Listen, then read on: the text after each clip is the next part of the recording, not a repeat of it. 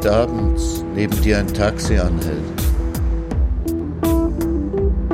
das du nicht bestellt hast, und der Fahrer die Scheibe herunterlässt und fragt, wo soll's hingehen? Dann sag, wer weiß wohin. Und steig ein. Draußen siehst du die hellen und dunklen Fenster der Stadt. Und der Fahrer erzählt Geschichten von anderswo und von nebenan. Und das Radio spielt. Fahr mit, solange bis du weißt, du bist da. Und wenn du aussteigst, vergiss das Trinkgeld nicht.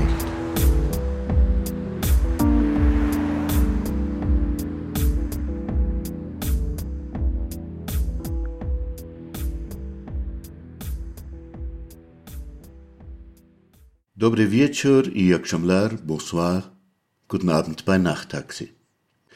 Sie hören Nachttaxi auf Radio Orange, Radio Wanderbühne, Freies Radio Salzkammergut und im Nachttaxi Podcast auf iTunes.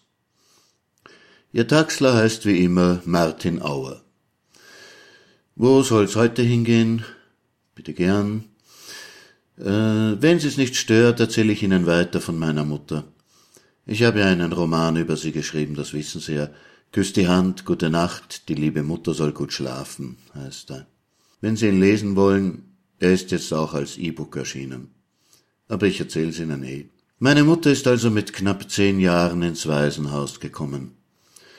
Ein evangelisches Waisenhaus war das im vierten Bezirk in der Hamburger Straße. Dort hat die Liebmutter geherrscht, eine Narzisse. Für meine Mutter war das eine schreckliche Zeit. Da war nicht nur die kalte, herzlose Disziplin in dem Waisenhaus, da war auch der Umstand, dass meine Mutter im Waisenhaus mit der Nazi-Ideologie konfrontiert war und in der Schule, bis 38 jedenfalls, mit der vaterländischen Ständestaatsideologie. Aber ihr Vater war immer ein klassenbewusster Sozialdemokrat gewesen. Und seine Geschwister, die Tanten und Onkel meiner Mutter, waren seit 1934 illegale Kommunisten und dann auch im antifaschistischen Widerstand. Und meine Mutter hat sich gedacht, das ist alles ein schreckliches Missverständnis.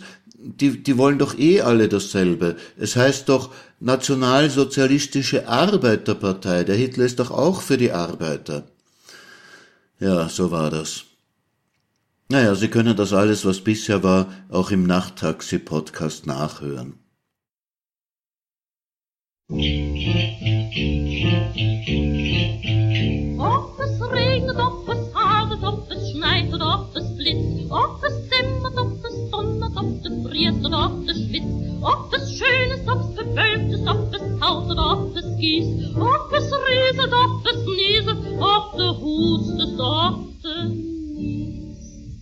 An allem sind die Juden schuld, die Juden sind an allem schuld, Wieso, warum sind sie dran schuld? Kind, das verstehst du nicht, sie sind dran schuld. Und sie mich auch, sie sind dran schuld. Die Juden sind und sind und sind dran schuld. Und glaubst es nicht, sind sie dran schuld. An allem, allem sind die Juden schuld. Ach so. Ob das Telefon besetzt ist, ob die Badewanne leckt, ob dein Einkommen falsch geschätzt ist, ob die Wurst nach Seife schmeckt, ob am Sonntag nicht gebacken, ob der Prinz auf Wales schwul, ob bei Nacht im Möbel knacken, ob dein Hund einen harten Stuhl. An allem sind die Juden schuld, die Juden sind an allem schuld. Wieso, sind sie dran schuld? Kind, das verstehst du nicht, sie sind dran schuld. Und sie mich auch, sie sind dran schuld. Die Juden sind und sind und sind dran schuld. Und glaubst du es nicht, sind sie dran schuld. An allem, allem sind die Juden schuld. Ach so. Ob der Dietrich dich versteuert, ob die Dietrich Kopf bis Fuß, ob Okasa sich verteuert, ob ne Jungfrau sagt, ich tu's, ob es kriselt bei der hat, ob ein Witz im Radio alt, ob die Garbe einen hohlen Zahn hat, ob der Kuss im Tonfilm knallt, an allem singt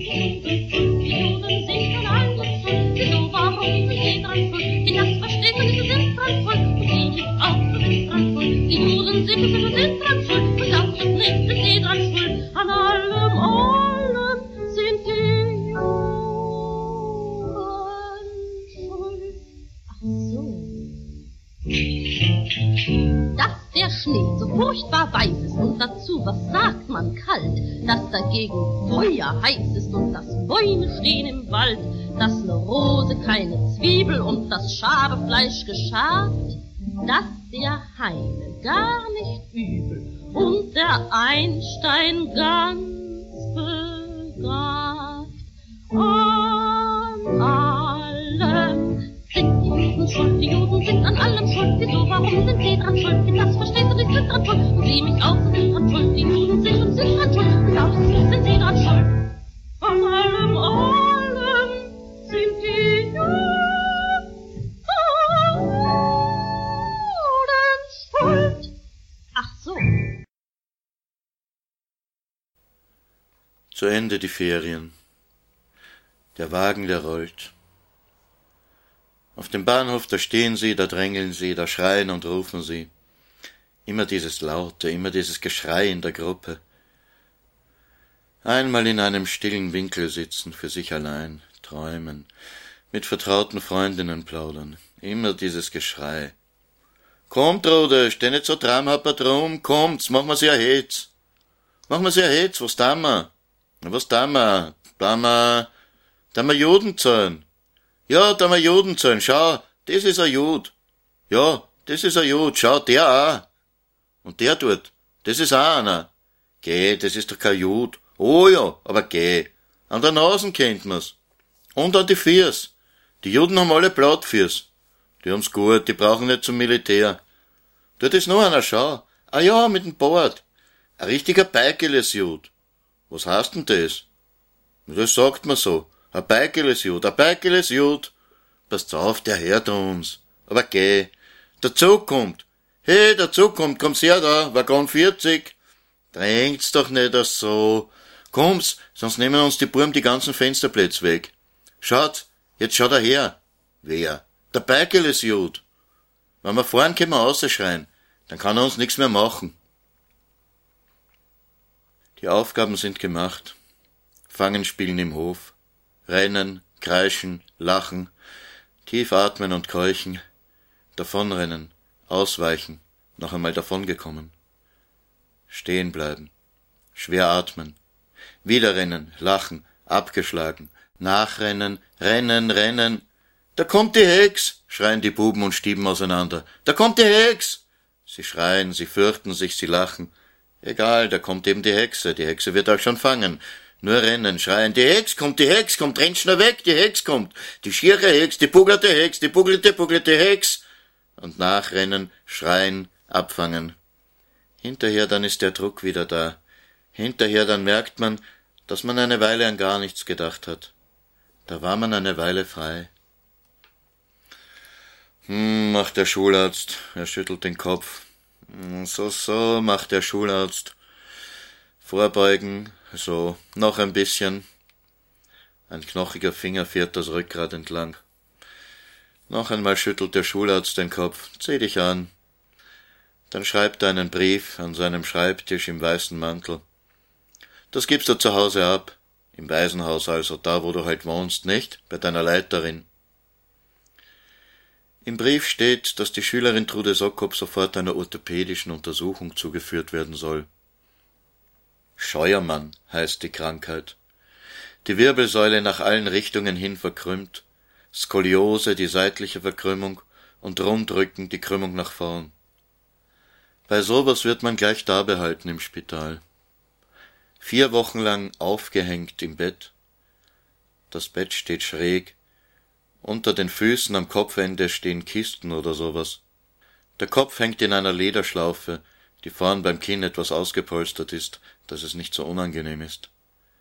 Der ganze Körper hängt so am Kopf, das soll wohl den Rücken strecken.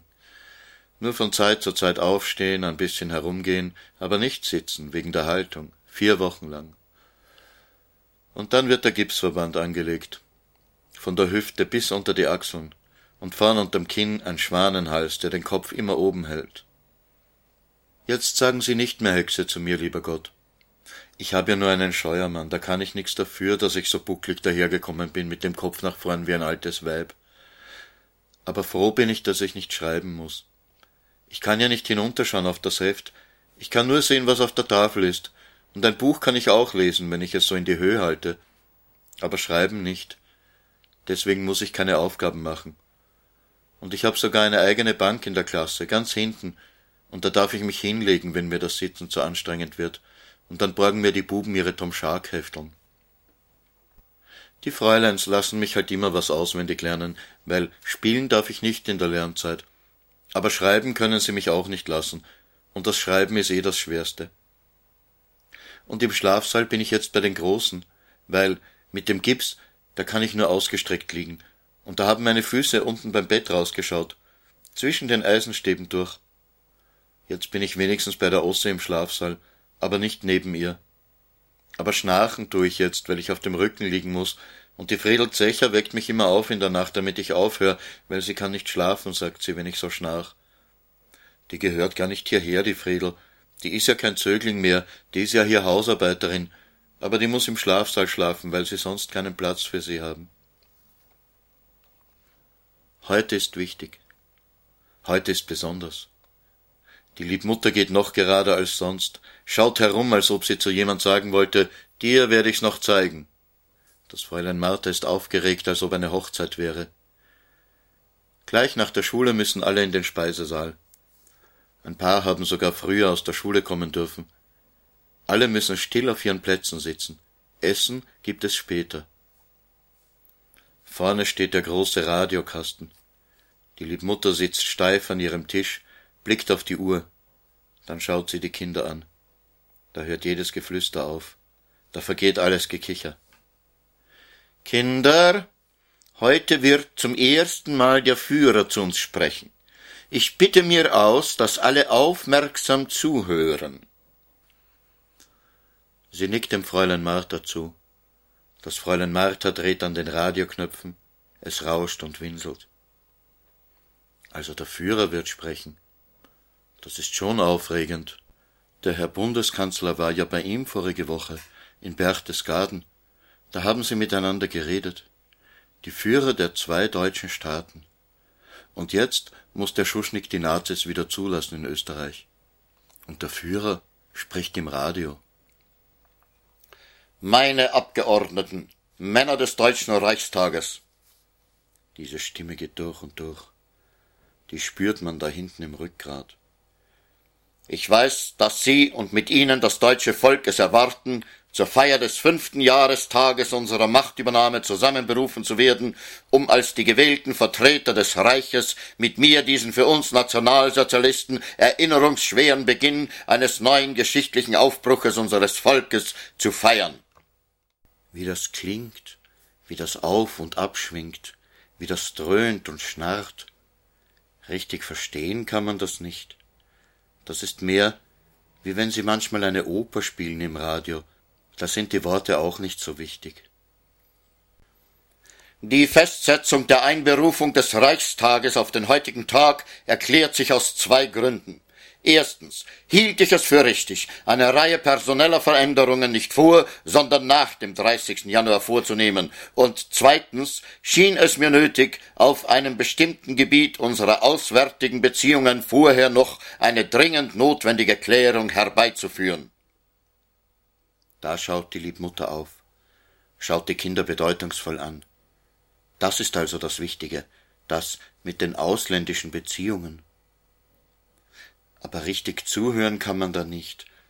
Das ist ein bisschen wie beim Vorlesen am Abend in Schladming aus dem Buch über den Weltkrieg. Man döst vor sich hin, die Worte trommeln ans Ohr und lassen Bilder erstehen, die sich mit den Worten mischen. Wirre Bilder von Kampf und Tat und Volk und Not und Hoffnung und Aufschwung und dazwischen der Held, der Führer, der Retter. Ich, ich, ich. Der Tag, an dem ich als Chef der größten Oppositionspartei in das Haus am Wilhelmsplatz ging und als Führer und Kanzler der Nation heraustrat, war ein Wendetag in der Geschichte unseres Volkes, damals, jetzt und für alle Zeiten. Applaus, Applaus und Jubel. Wenn in einem Lande Hunderttausende von Bauern vor dem Verlust ihrer Höfe und Ländereien stehen, wenn Zehntausende von Unternehmungen die Tore schließen müssen, Angestellte und Arbeiter zur Entlassung kommen, wenn eine Armee von über sechs Millionen Erwerbsloser, die sich dauernd noch vermehrt, immer drückender auf den Finanzen des Reiches der Länder und Kommunen lastet, wenn alte, blühende Industriestädte veröden, große Gebiete mangels Absatz ihrer Produktionen förmlich auszusterben beginnen, wenn in anderen wieder die Kinder mit drei und vier Jahren keine Zähne bekommen infolge einer grauenerregenden Armut, dann schreit ein solches Volk nicht nach journalistischen Skribenten oder parlamentarischen Schwätzern, es schreit nicht nach Untersuchungskommissionen, nach internationalen Debatten, nach lächerlichen Abstimmungen oder nach seichten Redensarten in oder ausländischer sogenannter Staatsmänner. Nein, es schreit nach jener Tat, die über Schwätzen und blöden Zeitungsartikeln hinweg die Rettung bringt. Es hat kein Interesse an den literarischen Abhandlungen salonbolschewistischer internationaler Korrespondenten, sondern es hat nur Interesse an jener Hilfe, die es vor dem äußersten Ende zurückreißt. Und vor allem, wer sich der Aufgabe verpflichtet fühlt, in einer solchen Stunde die Führung eines Volkes zu übernehmen, ist nicht den Gesetzen parlamentarischer Gepflogenheiten verpflichtet, sondern ausschließlich der ihm auferlegten Mission. Und wer diese Mission dann stört, ist ein Feind des Volkes, gleichgültig, ob er diese Störung als Bolschewist, als Demokrat, als revolutionärer Terrorist oder als reaktionärer Phantast versucht. Ja, das ist klar. Das muss man ja, da, da muss man ja hart, ja, hart sein, weil sonst ja das Volk, das Volk in diesen fünf Jahren bin auch ich ein Arbeiter gewesen, nur waren meine persönlichen Sorgen vermehrt durch die Sorgen für das Sein und die Zukunft von achtundsechzig Millionen anderen und so wie diese anderen es sich mit Recht verbitten, in ihrer Arbeit von Nichtskönnern oder Faulenzern gestört zu werden, so habe ich es mir verbeten, in meiner Arbeit von Nichtskönnern, tu nicht guten oder böswilligen oder faulen Elementen behindert zu sein. Ich hatte ein Recht, mich hier gegen jeden zu wenden, der, statt mitzuhelfen, seine Mission nur in einer kritischen Betrachtung und Beurteilung unserer Arbeit sah. Ja, der Führer hat es geschafft. Milliarden Mark, Volkseinkommen gesteigert. Der Führer ist reich. Nein, das Volk ist reich. Das Reich. Einzelhandel, Landwirtschaft, Papier, Diesel, Steinöl, Kohle, Heizöl, Erdöl, Kunstseide, Leuchtöl, Stahl, Schmieröl, Benzin, Aluminium, Zellwolle, Magnesit, Flussspat, Eisenerz, Schwefel, Kies, 1932, 1933, 34, 35, 36, 37, Kraftfahrzeug, Binnenschifffahrt, Seeschifffahrt, Tonnenkilometer, Eisenbahn, Milliardenbriefe, Reichspost, Postcheck, Guthaben, Luftpost, Kraftpost, Post, Straßen, Bauwohnungen, Theaterkarten, Ausflugsfahrten, Kraft durch Freude, Anstieg der Geburtenziffern. Eine Million Kinder hat der Führer dem deutschen Volk, nein, nicht der Führer, der Nationalsozialismus, ja, der, alle diese Kinder wären sonst nicht geboren worden. Der Nationalsozialismus, der Führer, der Vater, der Nationalsozialismus hat nicht, wie ein kleiner internationaler Skribent vielleicht glaubt, am 4. Februar das Außenministerium in Deutschland erobert, sondern er besitzt ganz Deutschland seit dem Tag, an dem ich als Reichskanzler vor fünf Jahren das Haus am Wilhelmsplatz verließ, und zwar restlos und ausschließlich. Es gibt keine Institution in diesem Staat, die nicht nationalsozialistisch ist. Kein Streit, alle einig. Ja, Da muss man keine Angst haben.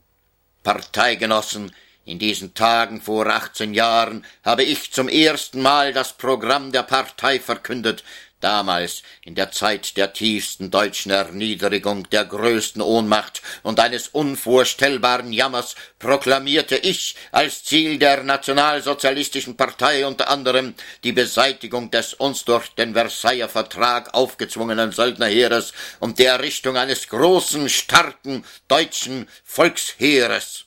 Als unbekannter deutscher Frontsoldat hatte ich dieses kühne Programm aufgestellt, vierzehn Jahre lang in der Opposition gegen eine Welt von inneren Feinden und äußeren Hassern dafür gekämpft, und in fünf Jahren habe ich es jetzt verwirklicht. Das deutsche Friedensheer ist aufgestellt, eine gewaltige deutsche Luftwaffe schützt unsere Heimat. Eine neue Macht zur See unsere Küsten. Inmitten der gigantischen Steigerung unserer allgemeinen Produktion wurde es möglich, eine Aufrüstung ohne Gleichen durchzuführen. Und so wie die deutsche Wehrmacht diesem Staat des Nationalsozialismus in blinder Treue und blindem Gehorsam ergeben ist, so sind dieser nationalsozialistische Staat und seine führende Partei stolz und glücklich über unsere Wehrmacht. Sollte jemals internationale Hetze und Brunnenvergiftung den Frieden unseres Reiches zu brechen versuchen, werden Stahl und Eisen das deutsche Volk und die deutsche Heimat unter ihren Schutz nehmen, und die Welt würde dann blitzschnell sehen, wie sehr dieses Reich, Volk, Partei und Wehrmacht von einem Geist erfüllt und in einem Willen fanatisiert sind. Ja, der Frieden, ja, das Friedensheer, Stählerne Engel wachen über dem Land, Schutzengel aus Stahl schweben über der Erde, Frieden und Schutz, Frieden und Schutz für alle Traurigen und Alleingelassenen. Ich bin glücklich, Ihnen, meine Abgeordneten, mitteilen zu können, dass in den letzten Tagen eine weitere Verständigung mit dem Lande erzielt wurde, das uns aus vielerlei Gründen besonders nahe steht. Es ist nicht nur das gleiche Volk, sondern vor allem es ist eine lange gleiche Geschichte und gemeinsame Kultur, die das Reich und Deutsch-Österreich verbinden. Die Schwierigkeiten, die sich im Vollzuge des Abkommens vom 11. Juli ergeben hatten, zwangen dazu, einen Versuch zu unternehmen, Missverständnisse und Hindernisse für eine endgültige Aussöhnung beiseite zu räumen. Aussöhnung, ja, das ist gut. Die Menschen sollen nicht Feinde sein, sonst gibt es Krieg aber wenn sie sich aussöhnen, kann es keinen Krieg geben. Ich bin glücklich feststellen zu können, dass diese Erkenntnisse auch den Auffassungen des österreichischen Bundeskanzlers, den ich um einen Besuch bat, entsprachen. Dass dem nach seiner Auffassung und Weltanschauung nationalsozialistisch denkenden Teil des deutsch-österreichischen Volkes im Rahmen der sonst gültigen Gesetze die gleichen Rechte gegeben werden, wie sie auch anderen Staatsbürgern zustehen. Nur so lange sollte es nicht dauern. Das geht ja schon, geht ja schon eine Stunde. Nein, mehr. Zwei, fast drei. Das Mittagessen muss warten österreichischen Bundeskanzler aufrichtigen Dank, warmherzige Bereitwilligkeit, europäischen Frieden, Wut jener demokratischen Weltbürger, von Frieden reden, zum Krieg zu hetzen, Großmächten, Bolschewismus, Weltgefahr, das deutsche Volk in seinem ganzen Wesen, kein kriegerisches, sondern ein soldatisches, es wünscht keinen Krieg, es fürchtet ihn nur nicht, Frieden, Ehre, Freiheit, fünfzehn entsetzliche Jahre, deutsche Wiederauferstehung, Glaube an das deutsche Volk, inneren Werte, Volksgemeinschaft, neues Reich, keiner Klasse und keinem Stand gehören, nur dem deutschen Volk, das Volk zeitlos, niemals zu wanken, keiner Gewalt, keiner Gefahr, es lebe die nationalsozialistische Bewegung, es lebe die nationalsozialistische Armee, es lebe unser deutsches Reich. Aufwachen. Die Liebmutter gibt ein Zeichen. Alle sollen stehen. Aus dem Radio kommt der Jubel, die Rufe, Sieg heil. Alle stehen. Vorne steht die Liebmutter, schaut alle an. Noch immer kommt Jubel aus dem Radio. Alle stehen und Jubel und alle stehen. Und dann wird der Jubel leiser. Die Liebmutter zuckt mit der Hand. Das Fräulein Martha drückt auf den Knopf. Das Radio ist stumm. Jetzt gibt es Essen.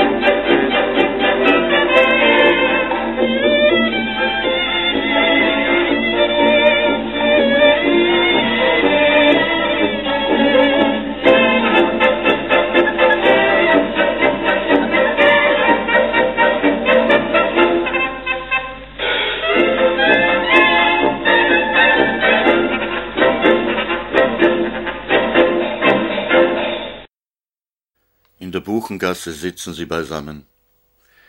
Die Tanten haben Kaffee gemacht. Für die Gäste machen sie ihn immer stark, mit echtem Bohnenkaffee drin. Die Gäste sind Genossen von den Tanten. Wenn es Genossen sind, sind es Sozialisten oder Kommunisten.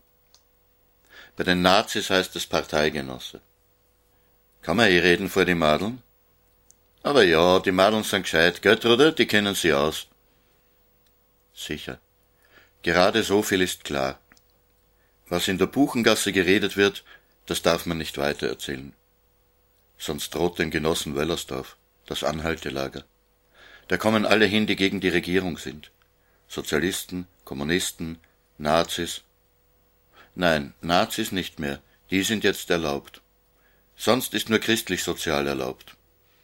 Wellersdorf, das ist wohl sowas wie ein Waisenhaus, nur für die Großen und ohne Ausgehsonntag. Die Genossen sind aufgeregt. Sie haben die Küchensessel ins Zimmer gebracht, aber es reicht nicht. Sie sitzen auf den Betten, auf der Fensterbank, auf Schemeln. Der Rauch ihrer billigen Zigaretten füllt das Zimmer. Man muss den Schuschnigg jetzt unterstützen. Den Hahnenschwanzler, der die Todesurteile unterschrieben hat gegen die Februarkämpfer? Um das geht's jetzt nimmer. Jetzt geht's um Österreich. Wollt's heimgeholt werden ins Reich? Der Schuschnigg backelt doch eh mit den Nazis. Und die Rede im Bundestag? Rot-Weiß-Rot bis in den Tod. Reden schwingen kann bald wer. Der Schuschnigg will die Unabhängigkeit erhalten. Aber nur mit dem Bürgertum kann er das nicht. Das Bürgertum ist zu wankelmütig. Auf wen hätte er sich denn stützen sollen im Berchtesgaden? Solange er im Gegensatz zur Arbeiterschaft steht, muss er sich vom Hitler alles gefallen lassen, sogar den Seyss-Inquart als Innenminister, einen deklarierten Nazi. Mit dem Bürgertum allein ist er machtlos. Das muss man ihm klar machen. Er muss ein Bündnis mit der Arbeiterschaft eingehen, die Parteien und die Gewerkschaften wieder zulassen. Das ist unsere Chance. Wir haben keine Chance. Der Hitler will Österreich unbedingt, der ist nämlich sonst pleite. Der will unser Erz, unser Erdöl, unser Aluminium und die Arbeitslosen, die will er auch zum Kanonengießen. Eben. Desto mehr müssen wir den Anschluss verhindern. Ohne uns kann er seinen Krieg nicht führen. Das müssen doch auch die Westmächte einsehen. Die müssen uns doch unterstützen, die müssen doch sehen, dass der einen Krieg will. Die Westmächte werden uns was blasen. Der Chamberlain ist zu feig, die Franzosen haben wieder mal keine Regierung und Amerika ist weit. Wenn uns wer hilft, dann die Sowjetunion. Die Sowjetunion ist auch weit. Ein neuer kommt herein, atemlos. Habt ihr's gehört? Volksabstimmung. Der Schuschnigg macht eine Volksabstimmung. Gerade ist im Radio gesagt worden. Unsere Leute sind schon bei ihm, verhandeln wegen der Wiederzulassung. Und? Wie schaut's aus? Nicht so gut. Wie es ausschaut, fürchtet sich die Regierung vor uns noch mehr wie vor den Nazis. Und was werden wir machen? Na, auf jeden Fall mit Ja stimmen für Österreich. Erst die Unabhängigkeit, dann werden wir weitersehen. Die Genossen haben es plötzlich eilig, holen tief Luft, lockern die Schultern, haben jetzt jeder etwas zu erledigen. Beim Weggehen sehen sie alle jetzt größer aus als vorhin beim Kommen, beißen nervös auf die Lippen, schnippen mit den Fingern, aber irgendwas haben sie in ihren Augen, als ob sie auf etwas hoffen würden. Und für euch ist jetzt auch Zeit, Madeln, schaut's, dass weiterkommt, sonst machen euch die Freilands wieder Theater. Nehmt euch den Rest vom Gugelhupf mit, hab ich doch extra für euch gebrochen. Den könnt's unterwegs noch zusammenfressen. Wart's, ich tu euch noch einen Zucker drauf. Solange die Tanten noch eine Handvoll Mehl übrig haben und ein Ei, werden sie ihren Mädern etwas Gutes backen, auch wenn sie arbeitslos sind und nur von der Stütze leben. Den ganzen Nachmittag hat sie keiner vom Kuchenessen gesehen. Nur die Bröseln wischt sich die Wicketant vom leeren Teller und schiebt sie sich schnell in den Mund. Auf der Straße schon Flugblätter der Vaterländischen Front. Stimmt mit Ja. Die Menschen tragen wieder ihre Parteiabzeichen. Ein Kreis mit drei Pfeilen durch. Noch einer und noch einer. Da auch. Das sind die Sozis. Dazwischen auch manche mit Hammer und Sichel die Kummerln, die Bolschewiken. Erst überm Gürtel, näher zur Stadt hin. Da werden es mehr, die ein Hakenkreuz am Revers tragen. In Favoriten lässt man sowas lieber in der Tasche. Lieber Gott, wenn ich jetzt einschlaf, werde ich wieder schnarchen. Dann wird mich die Zecher wieder aufwecken kommen. Unterm Gips, da stinkt's, weil ich mich da nicht waschen kann. Da kann ich aber nichts dafür, gell? Ich schwitz halt da immer. Lieber Gott, ich weiß eigentlich nicht sehr viel. Die Genossen wollen alle nicht, dass Österreich zu Deutschland kommt. Aber ich weiß nicht warum. Der Führer wird ihnen doch Arbeit geben. Und wir waren doch immer Deutsche.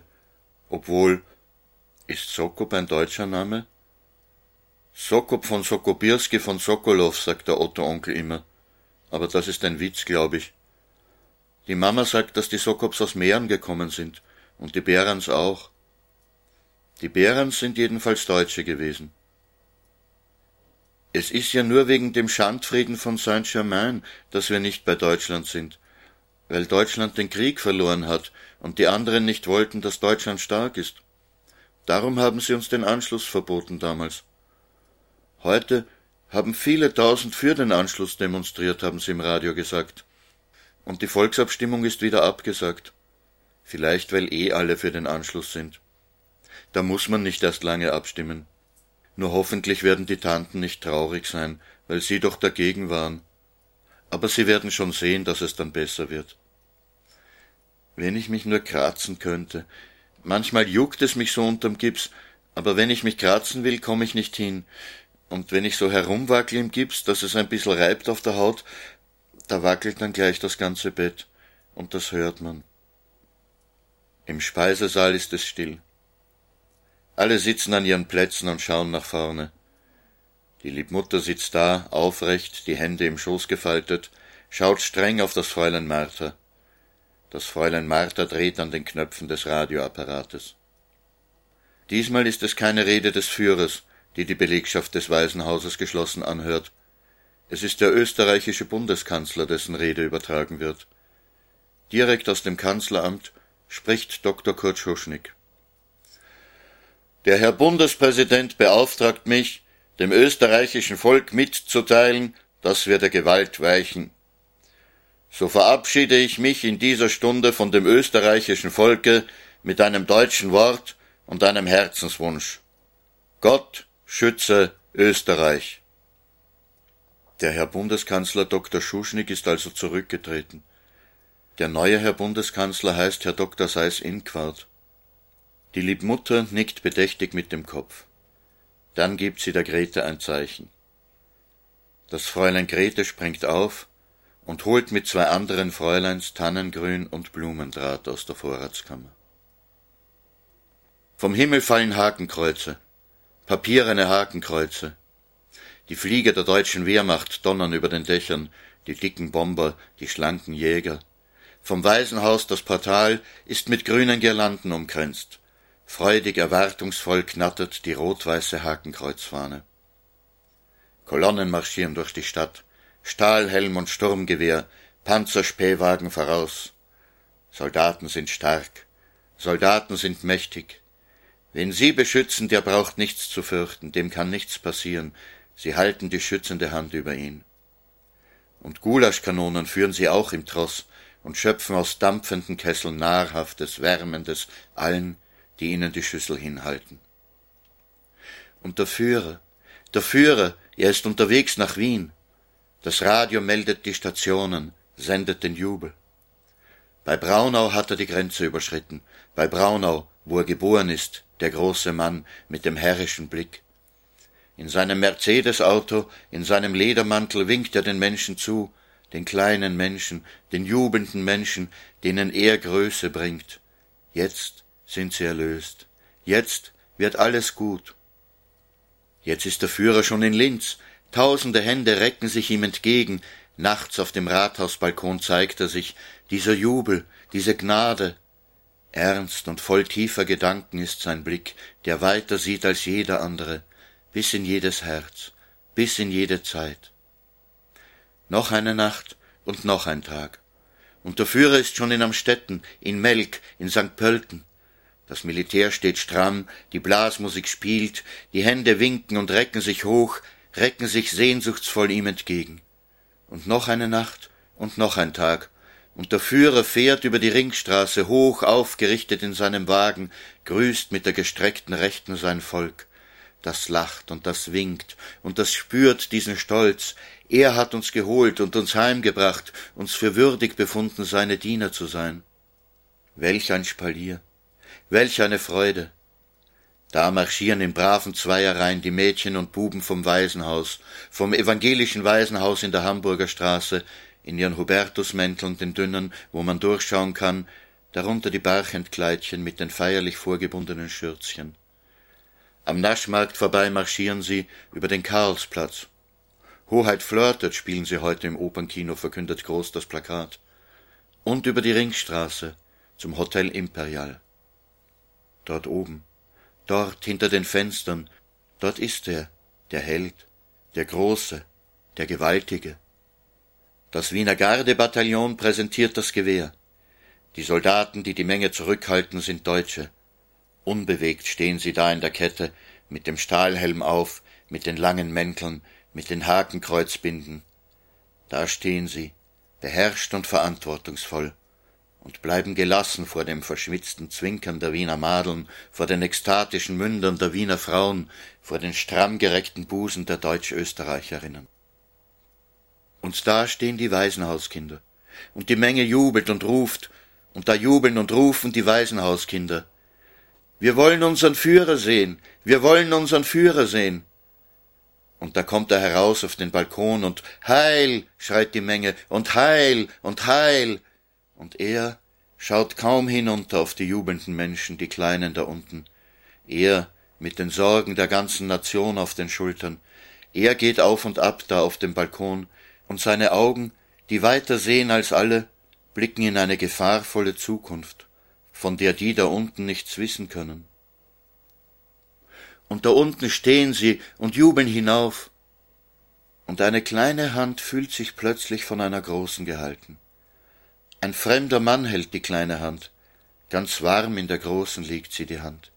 Ja, ja, wir gehören jetzt alle zusammen, wir sind ein Volk, eine Volksgemeinschaft.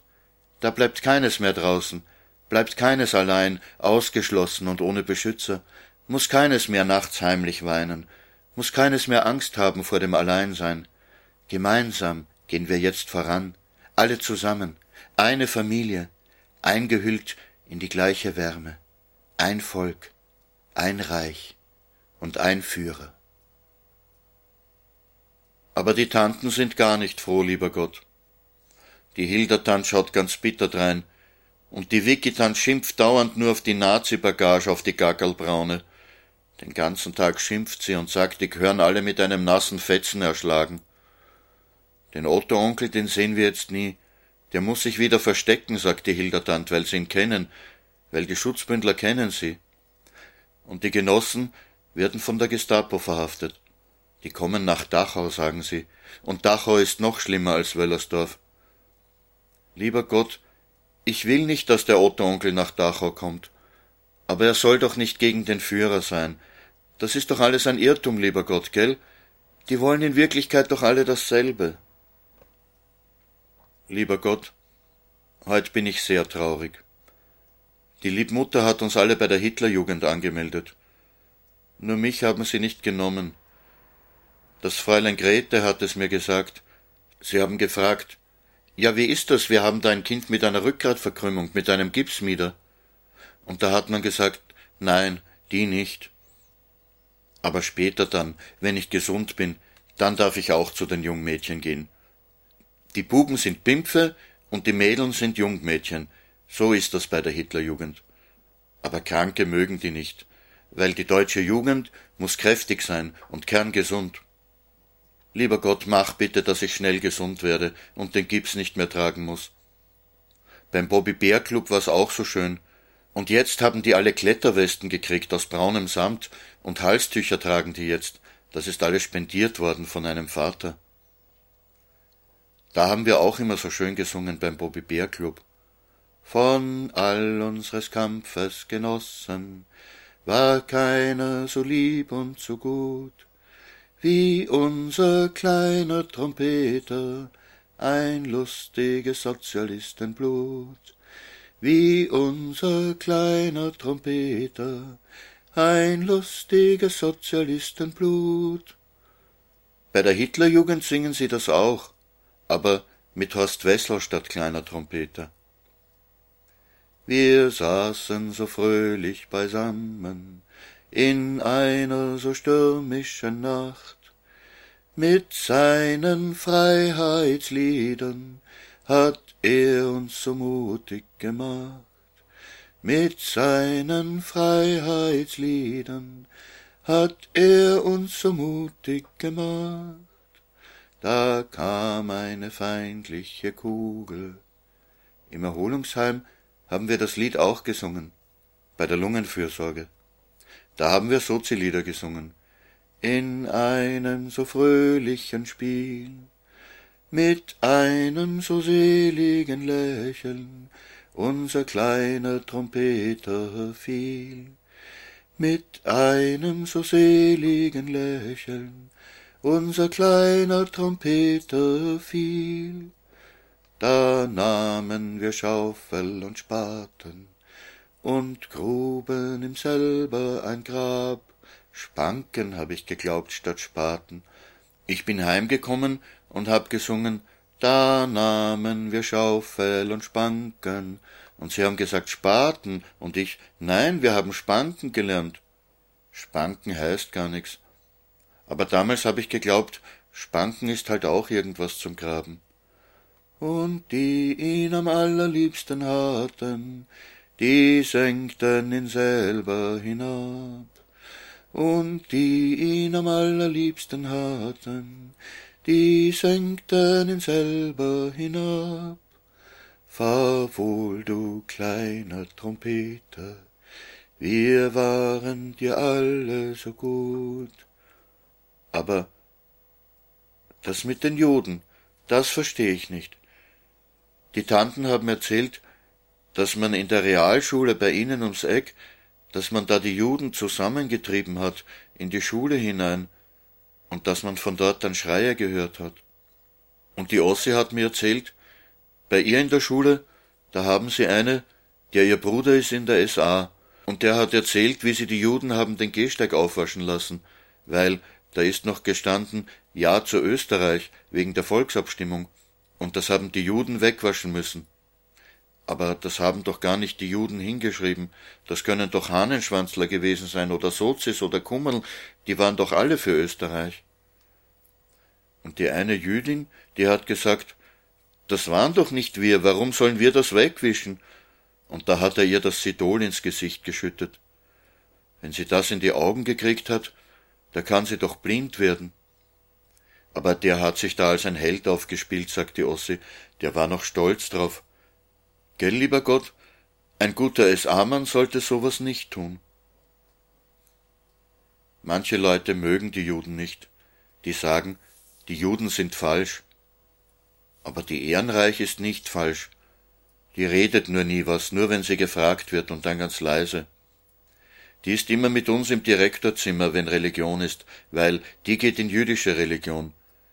Wir sind drei evangelische und zwei jüdische und eine konfessionslose in der Klasse, und da dürfen wir in der Religionsstunde immer was lesen oder leise reden.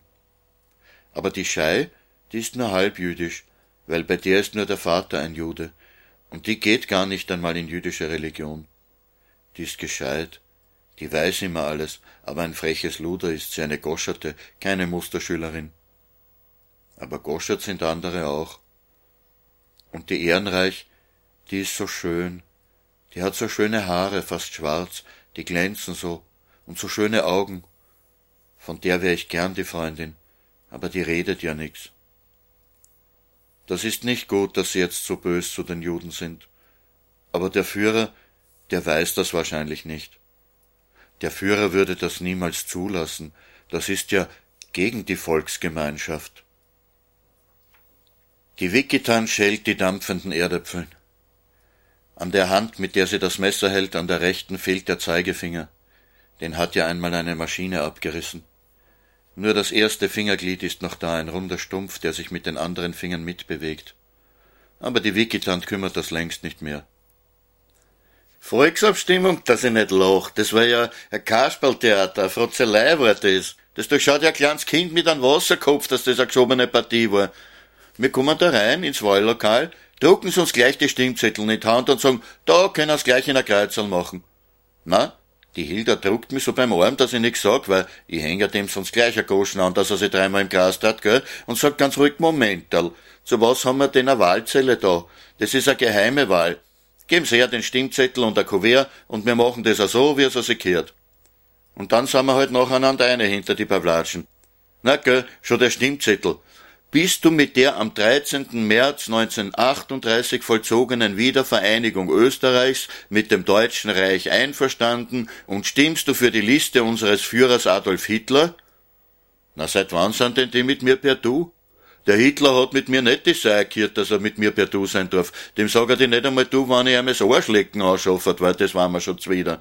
Na, und so ein großes Ringel fürs Ja auf dem Stimmzettel und ein ganz ein kleines fürs Nein, damit jeder brav eine findet ins richtige Loch. Na, wir haben trotzdem beim Nein angekreuzelt und dann sind wir rausgegangen und haben das Kuvert in die Urne geschmissen. Na, die haben uns angeschaut, wie wenn sie uns fressen wollten, aber sagen haben sie nichts können, weil das ist Gesetz. Na, und gestern, wie vom Weinwurm kommen mit der Milch und die Erdäpfeln, rennt mir da der eine übern Weg, der was bei der Abstimmung die Aufsicht geführt hat, so ein blader Glotzer damit ein Schnurrbart und sagt, Sie sind die Frau Sokop und ich Fräulein Sokop, wenn ich bitten darf, gell? Da schaut er ganz wild und sagt, ihr wart die einzigen, die in die Wahlzellen eingegangen sind und wir haben zwei Nein-Stimmen gehabt in unserem Sprengel. Das wart ihr. Na, dem war ich fast mit dem nackerten Arsch ins Gesicht gesprungen, dem Herrn Nazi, gell? Aber dann hab ich halt doch lieber die Goschen gehalten, dass ich nicht gleich nach Dachau komm.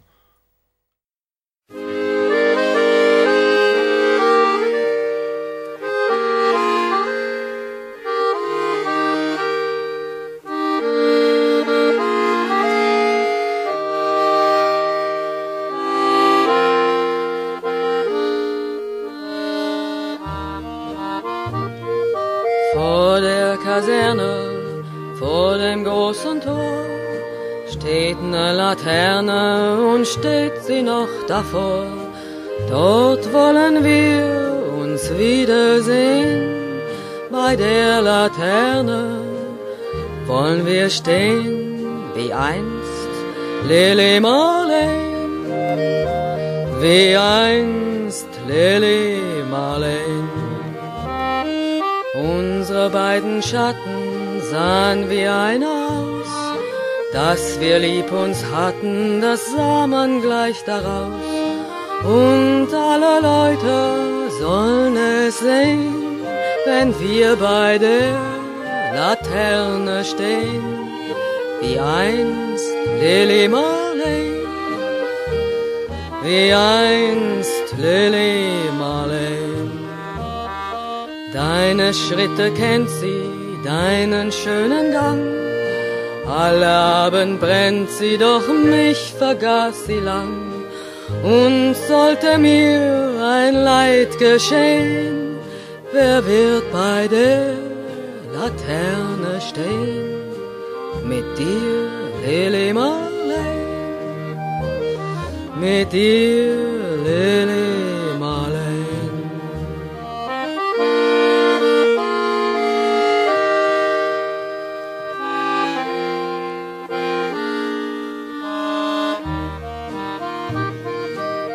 Aus dem stillen Raume, aus der der Grund, hebt sich wie im Traume dein verliebter Mund.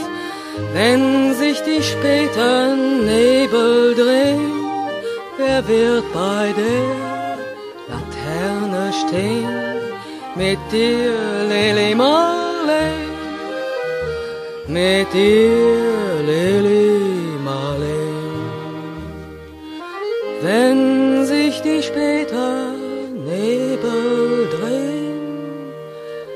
wird bei der Laterne stehen?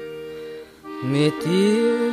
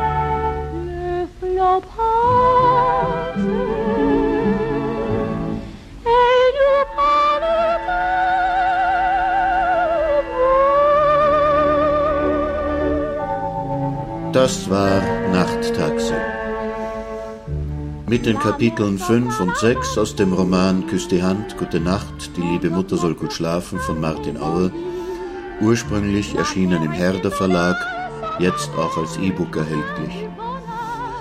Und mit den Liedern An allem sind die Juden schuld von Friedrich Holländer, Musik natürlich von Georges Bizet, gesungen von Annemarie Hase. Einen großen Nazi hat sie, gespielt vom Orchester Dario Spieler, Text von Fritz Grünbaum. Und Lili Marleen, Text von Hans Leib, vertont von Norbert Schulze, gesungen von Marlene Dietrich. Und zum Schluss Josephine Baker mit Rêve von Jacques Tallard.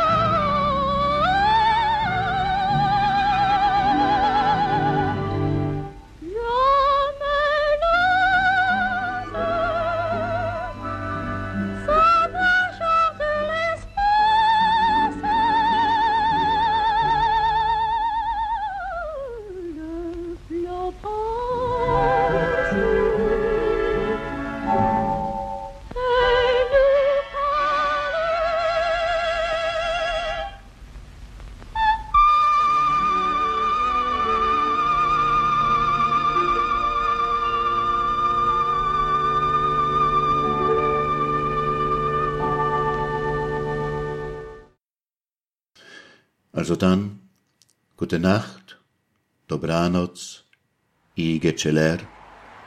Bonne soirée.